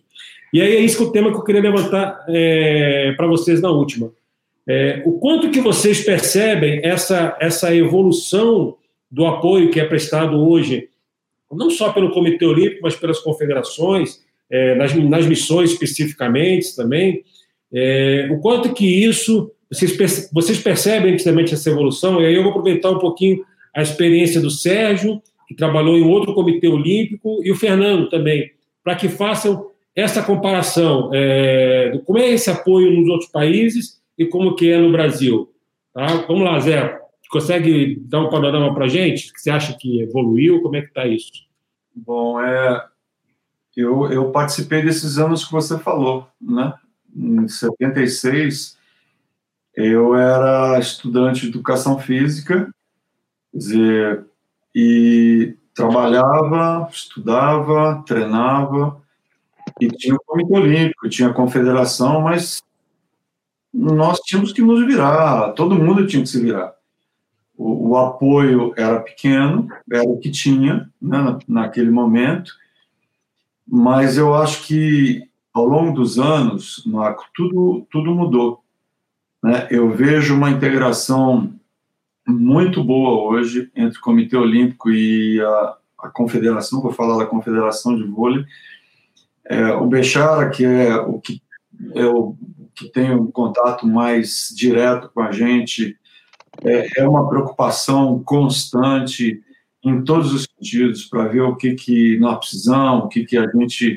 O que, que enfim, todo, o, o que nós precisamos, o que está que, o que tá faltando, qual é o planejamento, tudo que a gente precisa, tudo que nós necessitamos para uma boa pre preparação, é, o Comitê Olímpico tem disponibilizado.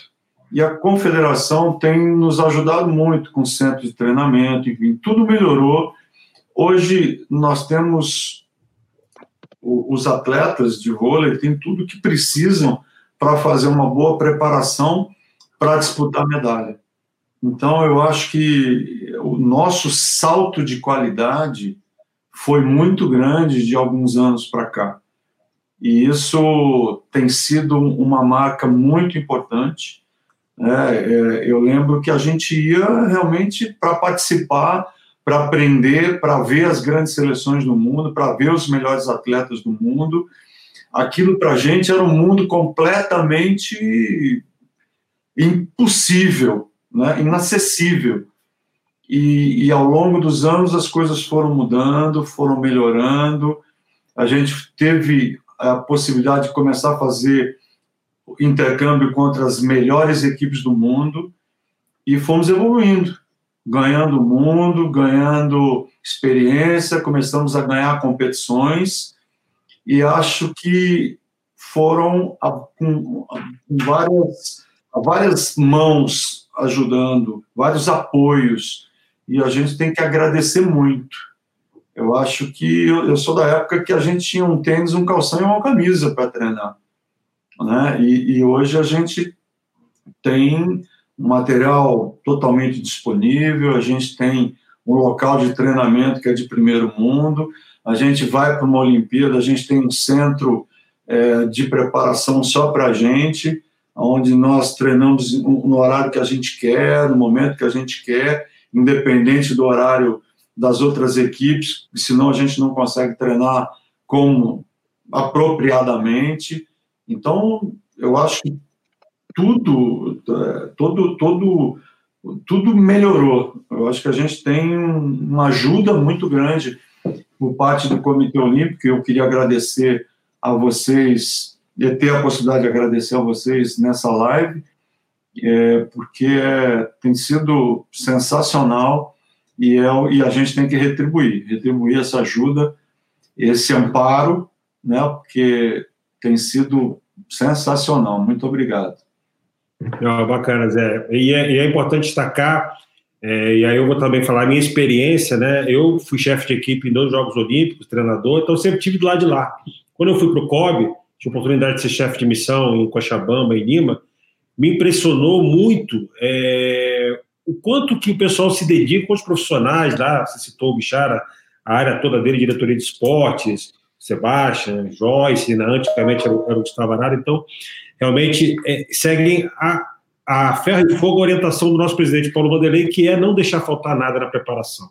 E esse é um desafio que nós estamos já é, trabalhando visando a Tóquio. Tudo que nós montamos estava pronto para Tóquio 2020 estará para 2021.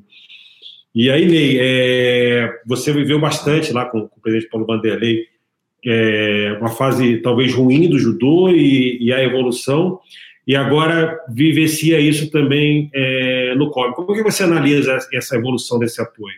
Talento em termos de atletas, a gente sempre teve no, no, no judô brasileiro, né? A gente tem a, a, nossa primeira medalha olímpica lá com o em 72 em Munique, enfim. É, depois vieram as medalhas do Aurélio Miguel, medalha de ouro em, em, lá em Seul, depois Barcelona, novamente medalha de ouro com o Rogério. Então, assim, esse talento a gente sempre teve mas a gente sabe também o quanto esses atletas tinham que fazer é, e tenho certeza absoluta que gastaram muito dinheiro do bolso deles, da família, enfim, para poderem chegarem aonde chegaram, né? É, hoje a gente pensa e tem, eu diria que em termos de judô, é, o, o, o, judô brasileiro, com o apoio da, do, do, Comitê Olímpico, sem dúvida nenhuma, está entre as principais potências do judô mundial em termos de resultado, mas em termos de investimento também. Né?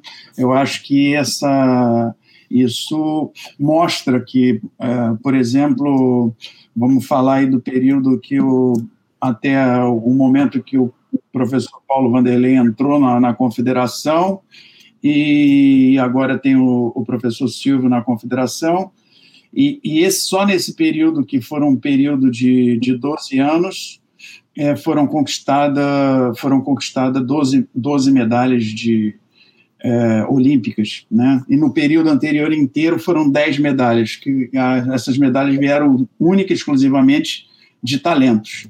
Hoje, não. Hoje a gente tem como planejar, a gente tem possibilidade de ter uma equipe multidisciplinar e, e o judô, especificamente uma modalidade onde, por exemplo, em 96, quando eu tive, a gente só tinha treinador e médico, não existia comissão técnica, não tinha preparador físico, não tinha fisioterapeuta, não tinha, enfim, era uma dificuldade muito grande. O, o técnico exercia o papel do psicólogo, do nutricionista, do preparador físico, era uma pessoa. E hoje a gente consegue ter uma equipe multidisciplinar, uma equipe, cada um atento, e, é, e a interação, quer dizer, são muitas ferramentas utilizadas a favor do, da performance do atleta. Né? Então, acho que a grande virada, a grande mudança que o COB hoje vem trabalhando e vem é que a autoestima do atleta quando chega numa Olimpíada, o Zé Roberto colocou muito bem isso aí, é, o, é, fica alto, né? O atleta não falta nada, ele tem a oportunidade de estar como as principais equipes. E no passado a gente chegava lá admirando, pô, olha, o Japão chegou, nossa, olha lá como é uma equipe enorme de, de, de técnicos, uma equipe enorme de, de, de staff, de apoio. Hoje não, hoje a gente tem toda essa estrutura, né? A gente consegue, a gente é, para Tóquio, por exemplo, a gente terminou o ciclo olímpico já sabendo aonde a gente ia ficar em Tóquio. A gente terminou sabendo, porque isso foi feito é, juntamente com o COB, né? Então isso é, facilita muito o trabalho, facilita o planejamento, facilita o entendimento do atleta. Todos os atletas que vão à Olimpíada, mesmo aqueles que nunca foram à Olimpíada, já passaram pela nossa sede lá no Japão todos eles, porque aqueles nos primeiros anos que tinham possibilidade de irem, que ainda não estavam brigando pela vaga olímpica, eles estavam indo lá como apoio para servir de apoio aos principais atletas e hoje eles estão brigando pela vaga olímpica. Então essa experiência, essa, essas oportunidades mudaram muito, né? Mudou o perfil completamente, né? É, hoje realmente o atleta ele é atleta 100% dedicado. Não é aquele atleta que tem que trabalhar, tem que estudar, tem... não. Ele pode focar no treinamento dele e realmente ter as melhores condições. Né? A, a única questão que nós, nós temos é que a gente fica no, no, no, no certame do, do judô mundial, a gente fica muito distante. Então a gente gasta muito para chegar lá. Então a gente gasta muito mais que os países europeus, que é o centro ali, as competições todas rodam ali. Então a gente, às vezes, num mês tem duas competições, e duas, numa, num mês você se deslocar 11 horas de, de deslocamento para a competição é, é uma coisa onde é bastante oneroso né? Mas a gente, sem esse suporte que se tem hoje do, do Comitê Olímpico, seria impossível. Então, sem dúvida nenhuma, a gente tem que aqui é, agradecer e muito aí toda essa estrutura, essa atenção que se tem, essa relação de proximidade, né? Sem dúvida nenhuma, é, é sempre é, uma atenção muito grande de toda a equipe de missão. Agora, por exemplo, é, mudou o foco, estamos indo para Portugal, mas todos os detalhes estão sendo minuciosamente discutidos junto com a confederação, com, com, com a área médica nesse momento de pandemia. Quer dizer, a discussão na área médica é, nos ajuda muito, né, nos auxilia muito. Então, eu, eu vejo assim de uma maneira é, excepcional. Hoje o judô brasileiro ele está entre os principais do mundo todo. É, digo que a gente serviu de exemplo para equipes assim, é impensável. O Japão é a maior potência disparadamente do judô mundial.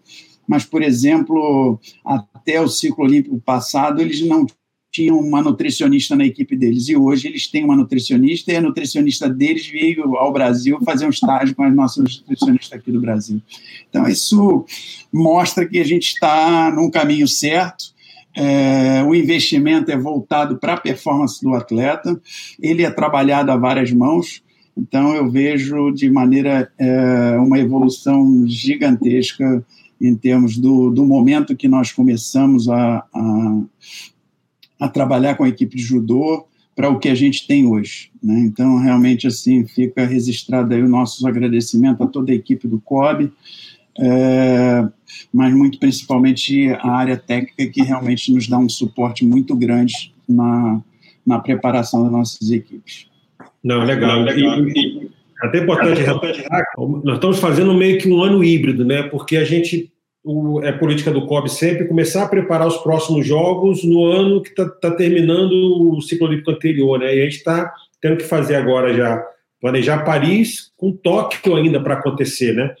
E a ida para Portugal ela tem um pouquinho disso, né? Porque o Centro de Treinamento de Rio Maior é uma das bases que a gente pretende utilizar para Paris. Então já começa a testar e fazer o trabalho também também para Paris. E aí, é, contar uma história que eu, eu vou passar para o Sérgio, ele vai continuar. É, quando eu assumi a direção técnica do teatro em 2009, é, a gente tinha um pouco é, uma noção diferente em relação a isso que o, até que o Neil Wilson falou, né? A gente ia para a competição, eu me lembro conto essa história sempre, né? A gente foi para uma competição em Londres, que era um, é, não era um evento teste, né? Mas era no mesmo, no mesmo percurso dos jogos. E a gente ficou no hotel longe da prova, é, não tinha trânsito do aeroporto, a gente teve que pegar metrô e carregando case, bicicleta no meio da rua, entendeu? E aí pegando carona para ir para. Então, assim, uma coisa muito amadora, entendeu? E aí, quando em 2010 a gente trouxe o Sérgio, ele trouxe essa experiência, digamos, europeia, e a gente começou a mudar. Então, o atleta chegava, tinha o trânsito, ficava no hotel oficial. Então, exatamente o que você falou, Ney. O hotel, ele se sentia forte para competir, entendeu? E não se sentia inferiorizado em relação aos demais. E aí você consegue, é, passo a passo, melhorar é, a performance do atleta, uma forma de você, você contribuir. E aí, agora, para encerrar esse bloco, e a gente já está se aproximando do final, eu vou pedir para o Sérgio, para o Fernando, comparar um pouquinho é, onde que a gente em comparação com o que vocês viram nos comitês olímpicos anteriores, vocês passaram, ou a experiência que vocês têm, onde que a gente pode melhorar? Onde que o, o COB, a gente, o apoio que a gente tem, é, pode evoluir mais?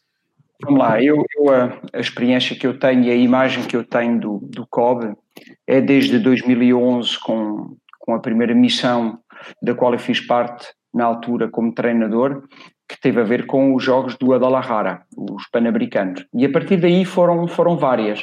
Foi Londres, depois foi o Sul-Americano em 2013, depois foi o Pan-Americano em 2015, o Rio, o ano passado novamente o Pan-Americano e agora como chefe de equipe em 2021. Mesmo neste curto espaço de tempo, porque 10 anos acaba por ser um curto espaço de tempo, um, verifiquei uma evolução muito grande. Muito grande no quê?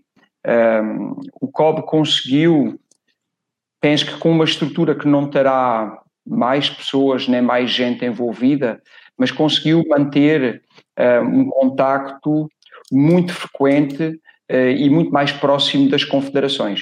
Uh, senti efetivamente que nos últimos anos o conseguiu aproximar-se das confederações e conseguiu prestar um serviço ainda mais eficaz. Neste momento, por exemplo, como chefe de equipe, não passa nenhuma semana que não recebemos comunicação, que não temos situações de formação, que não temos. E, portanto, existe essa, essa grande preocupação por parte do COP, que é um investimento muito grande em termos de recursos humanos e em termos de horas, de horas passadas. Depois também, uh, e eu que trabalhei com o COP, o Comitê Olímpico de Portugal, na década anterior, portanto, entre, entre Sydney e, e 2010, portanto, 2000 a 2010, e a partir daí, então, com o COB, um, sinto que o COB cons consegue antecipar tudo o que tem a ver com as preparações uh, com maior antecedência. Isto é, precisamente aquilo que o Neir referia, uh, que tem a ver com a nossa capacidade de, com vários anos de antecedência, nós irmos fazer visitas a determinados locais. Lembra, por exemplo, quando nós fomos visitar Sagamiara uh, para poder perceber quais eram as condições de treinamento lá, uh, nós podermos competir em determinados eventos dois ou três anos antes da Olimpíada para poder experimentar o percurso e poder perceber como é que as coisas funcionam. Essa capacidade um, ehm, de antecipação, que necessariamente requer muita capacidade financeira, o, o COB tem essa visão e eu penso que tem a ver com o facto de muitas das pessoas hoje em dia que estão no alto rendimento serem pessoas que passaram também por Jogos Olímpicos, passaram por Pan-Americanos, foram atletas de alto rendimento, alguns medalhados, outros não, e que conseguiram identificar quais eram as lacunas e conseguiram passar essa preocupação para, para dentro do COB. E, portanto, o COB, nesse aspecto, está, está de parabéns. Mas há outra, outro detalhe que eu reparo, e, e, falando da diferença entre a minha experiência com um determinado país e agora a minha experiência com o Brasil. O Brasil tem, tem de facto, essa particularidade, que tem a ver com o espírito da equipa, tem a ver com o nacionalismo, tem a ver com o time, tem a ver com a equipe. Um, e isso é muito desenvolvido, é muito fomentado uh, de forma quase natural, mas também de forma procurada. E nós sentimos quando estamos integrados numa missão, uh, seja onde for, numa Vila Olímpica, num hotel que tenha membros da missão, nós sentimos que a proximidade do COB é sempre muito grande e que todas as pessoas que estão ali fazem parte de um projeto nacional de um país, apesar de cada um ter os seus interesses eh, de modalidade e os seus interesses individuais, como é natural, eu sinto que o Brasil isso tem a ver com o povo, terá a ver muito com a forma como o Brasil se revê, até mesmo com o futebol, com, com as equipes nacionais todas, ehm, e eu sinto que ainda há mais espírito nacional no Brasil, apesar de ser um país maior, e com muito mais diversidade, porque quando há 200 milhões de pessoas eh, e uma área geográfica tão grande, a diversidade tem que ser muito maior. Um, sinto que o Brasil tem um espírito nacional que consegue passar para o desporto. E isso é muito apreciado pelos atletas, é muito apreciado pelas, pelas equipas e tem havido, por parte do Brasil, a capacidade de tentar, nas áreas onde sentem que podem melhorar, a capacidade de chamar algumas pessoas para tentar melhorar aquilo que podem melhorar. Onde é que o COB pode ainda melhorar nesta altura? Eu penso que aquilo que o COB faz já é um modelo uh, que está ao nível dos melhores comitês olímpicos no apoio às suas confederações nas preparações olímpicas. Eu penso que fundamentalmente terá a ver muito com aquilo que já conseguem fazer com algumas modalidades, que, é para além da questão das missões e do apoio às confederações para desenvolverem a sua atividade, tem a ver com a criação de mais bases de treinamento no Brasil que permitam que os melhores atletas treinam mais tempo juntos. Nós sabemos que qualidade fomenta a qualidade e quando os melhores treinam juntos nas melhores condições, acaba por fazer que todos subam mais rapidamente. Eu penso que o próximo passo tem que ser esse para que, como já existem com alguns desportos, todas as modalidades consigam ter no Brasil bases de treino que faça com que a melhor qualidade em termos de atletas e a melhor qualidade em termos de condições de treino existam concentradas, não só para não dispersar recursos financeiros, porque sabemos que quando concentramos é mais fácil gerir os recursos financeiros, mas também para que os melhores tenham locais de referência no Brasil para poderem treinar e para poderem preparar-se para as melhores competições. Obrigado, Sérgio. Fernando. Olha, Laporta, eu, eu mais uma vez eu me sinto um privilegiado porque a gente sabe que o resultado ele advém do, do dia a dia, né, do esforço diário.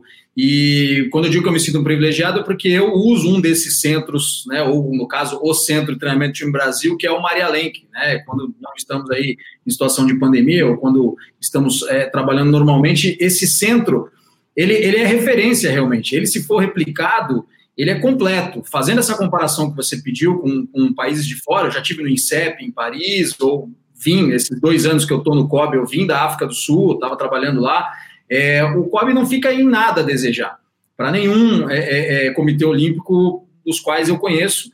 É, falta, sim, mais centros de treinamento pelo Brasil, mas eu acho que a gente pode é, também focar em duas coisas. A primeira é o nível de qualidade dos recursos humanos que tem o COB.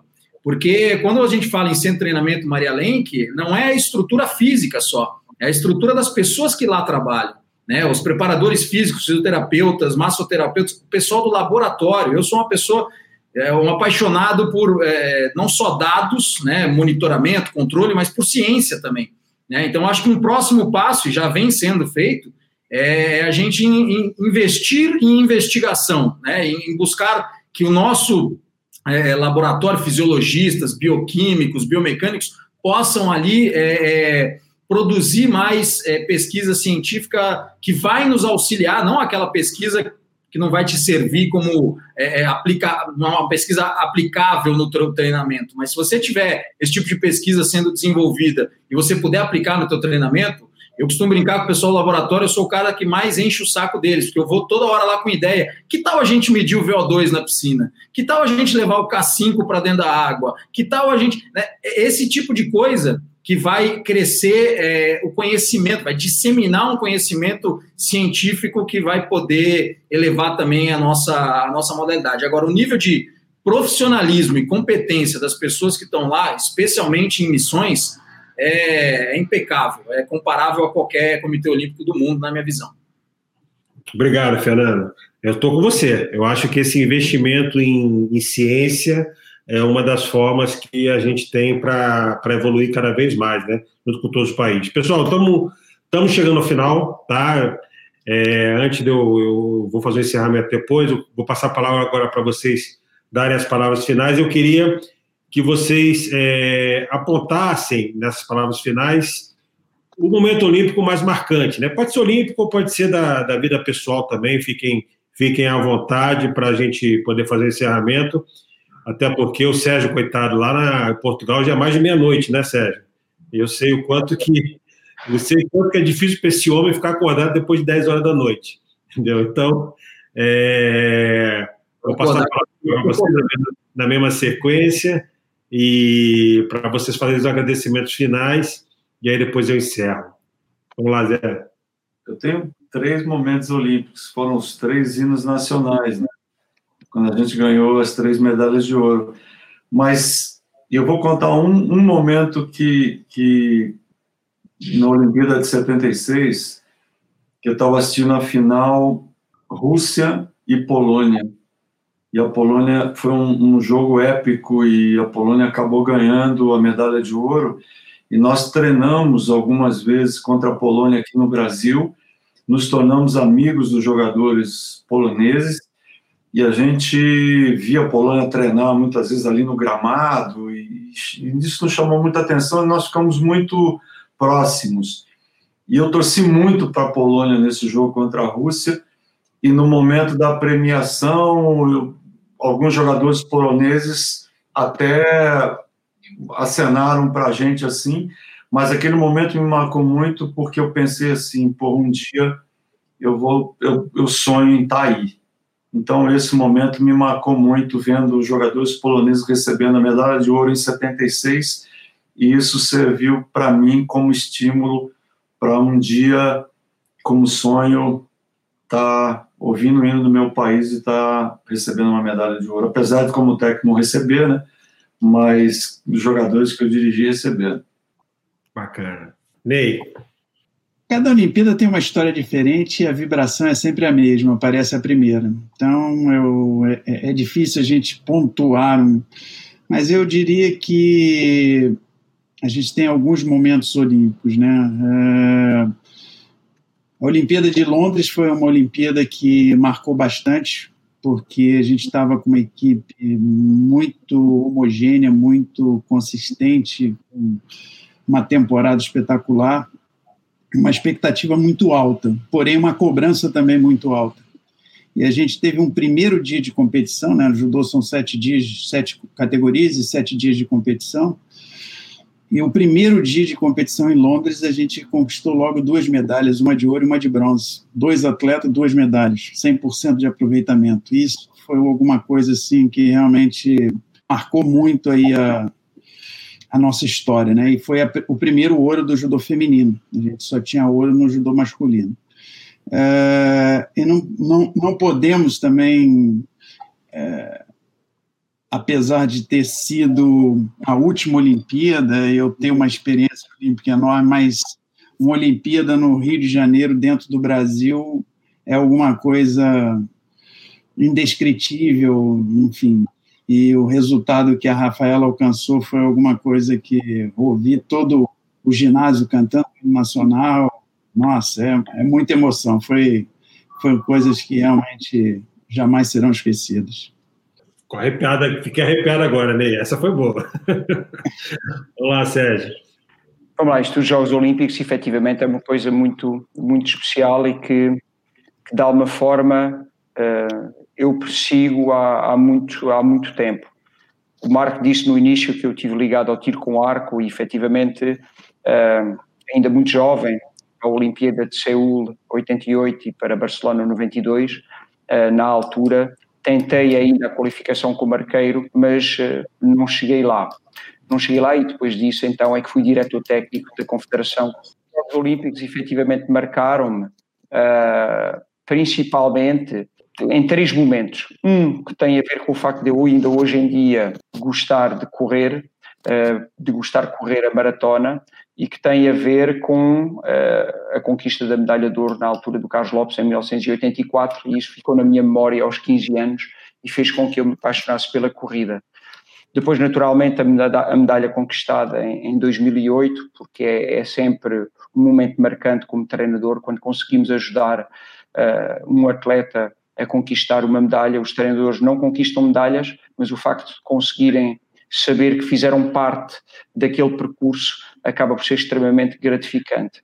Mas tem um momento muito marcante também que não tem nada a ver com medalha, antes pelo contrário, tem a ver com um resultado que é um resultado do ponto de vista da, qualificação ou da, da classificação, que é um resultado banal. E o Marco estava lá, inclusive, a assistir, foi em Londres, 2012, aquele momento em que, em que a Pamela Oliveira liderava a competição uh, do triatlo, uh, ia na frente, e isto, desde então, fez-me pensar que determinados fatores muito pequenos, coisas mínimas, podem mudar a vida ou podem mudar a história daquilo que podia ter acontecido. Eu antevia que a Pamela ia fazer uns Jogos Olímpicos absolutamente excepcionais eh, em Londres, apesar de não ser candidata às medalhas, e o facto de ter chovido aquela noite e aquela queda quando ela liderava, um, que fez com que ela passasse de líder de um grupo de seis unidades na frente para um terceiro grupo depois de ter ficado do estado como, como, a, como ela ficou. E, e, de facto, a partir daí, eh, fiquei ainda muito mais consciente que os pequenos detalhes é que acabam por fazer a grande diferença uh, nos grandes resultados olímpicos e que as coisas podem todas correr muito bem durante quatro anos de preparação, mas que numa simples curva, num, numa pequena coisa que não foi controlada da forma como deveria ter sido controlada, pôr em causa uh, tudo aquilo que aconteceu e o investimento que aconteceu uh, antes desse mesmo momento. E, portanto, dizer que os Jogos Olímpicos uh, nunca é fácil nós dizermos que um atleta vai ganhar ou não vai ganhar uma medalha. O que eu digo sempre é que o simples facto de conseguirmos preparar atletas como treinadores que estejam em condições de alinhar à partida como favoritos a poder discutir as medalhas, a nossa missão já foi praticamente cumprida. Depois, aquilo que faz com que eles a conquistem ou não, por vezes, são coisas muito pequenas que são jogadas no momento, com algumas componentes que são controláveis e outras nem por isso. Eu me lembro bem desse dia em Londres, me lembro. Vamos lá, Fernando. Bom, no meu caso, um momento inesquecível. Primeiro, a 2007 as maratonas aquáticas serem aceitas no programa olímpico, né, entrarem para o pro programa olímpico.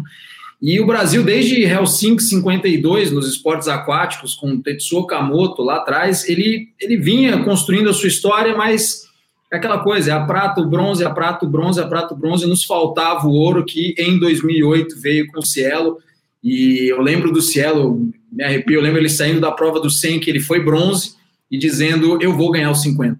Né? E aí ele vai nadar os 50 livre, e é o primeiro ouro dos esportes aquáticos do Brasil, que mostrou para todo mundo, independente de que água você nada, de que é possível, e é o que a gente vai buscar fazer, se Deus quiser, no que vem.